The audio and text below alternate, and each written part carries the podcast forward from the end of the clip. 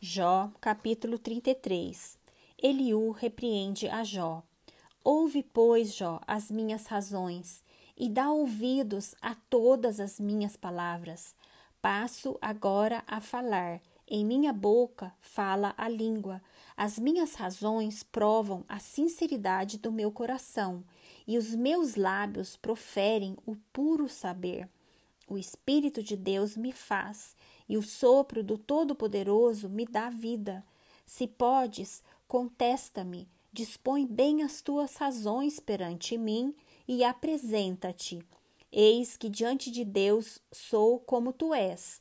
Também eu sou formado do barro. Por isso não te inspiro terror, nem será pesada sobre ti a minha mão. Na verdade, falaste perante mim e eu ouvi o som das tuas palavras. Estou limpo, sem transgressão, puro sou e não tenho iniquidade. Eis que Deus procura pretextos contra mim e me considera como seu inimigo. Põe no tronco os meus pés e observa todas as minhas veredas. Nisto não tens razão. Eu te respondo, porque Deus é o maior do que o homem. Por que contendes com ele, afirmando que não te dá contas de nenhum dos teus atos? Pelo contrário, Deus fala de um modo, sim, de dois modos, mas o homem não atenta para isso.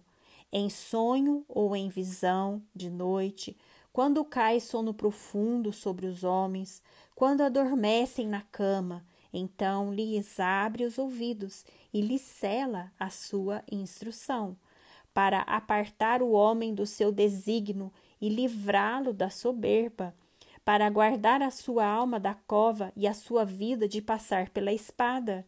Também no seu leito é castigado com dores, com incessante contenda nos seus ossos, de modo que a sua vida abomina o pão e a sua alma a comida apetecível. A sua carne que se via agora desaparece, e os seus ossos que não se viam agora se descobrem. A sua alma se vai chegando à cova, e a sua vida aos portadores da morte. Se com ele houver um anjo intercessor, um dos milhares, para declarar ao homem o que lhe convém, então Deus terá misericórdia dele e dirá ao anjo: Redime-o, para que não desça a cova.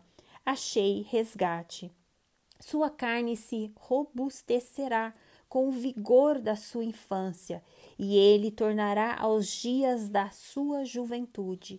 Deveras orará a Deus, que lhe será propício. Ele, com júbilo, verá a face de Deus, e este lhe restituirá a sua justiça. Cantará diante dos homens e dirá: pequei, perverti o direito e não fui punido segundo merecia. Deus redimiu a minha alma de ir para a cova, e a minha vida verá a luz. Eis que tudo isto é obra de Deus, duas e três vezes para com o homem, para reconduzir da cova a sua alma e o alumiar com a luz dos viventes. Escuta, pois, ó Jó, Ouve-me, cala-te e eu falarei. Se tens alguma coisa para dizer, responda-me. Fala, porque desejo justificar-te.